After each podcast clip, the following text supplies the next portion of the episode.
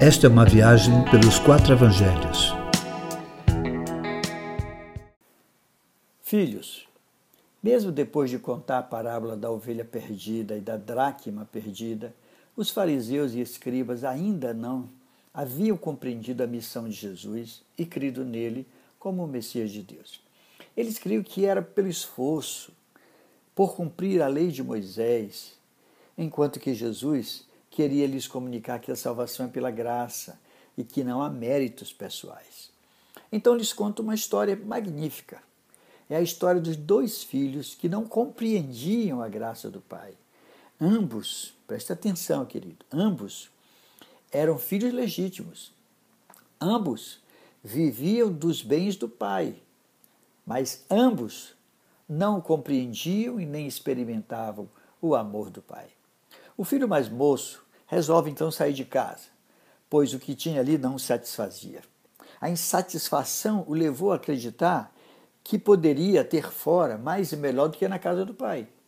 Esse moço, gente, representa todos os que não valorizam a graça de Deus. Ele não estava satisfeito com a graça manifesta e quis viver sob as suas próprias forças. Isso é o desejo de ser independente, que acontece com uma boa parte de nós.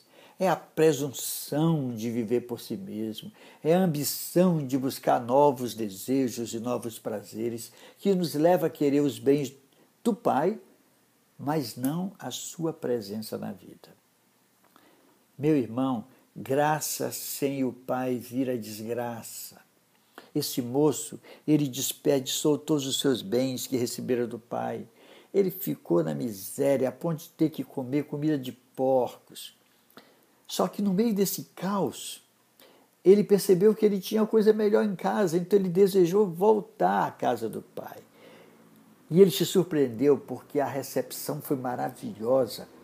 O pai já estava o, esperando e o recebe com o mesmo amor e, como sempre foi, um filho.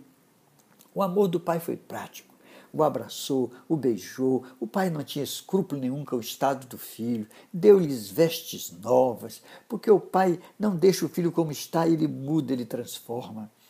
Colocou anel no dedo, sandália nos pés, porque o pai lhes dá novamente essa autoridade de filho.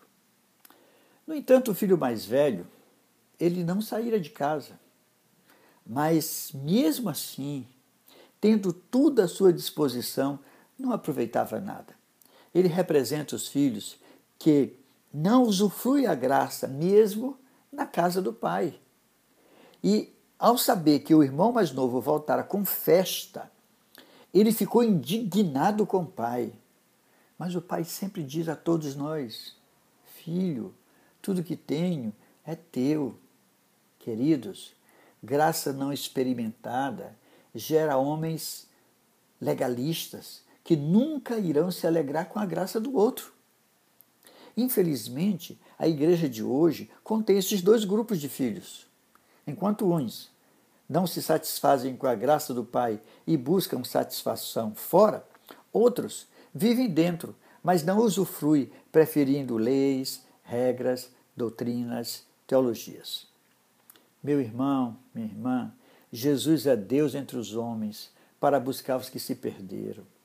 Quem volta à graça experimenta o amor do Pai. O Pai sempre acolhe os filhos que se voltam pela sua graça. Filhos do Pai, é hora de se levantar do seu lugar e voltar ao encontro de Deus, confiados que são filhos por causa da sua graça e do seu amor. É desse jeito.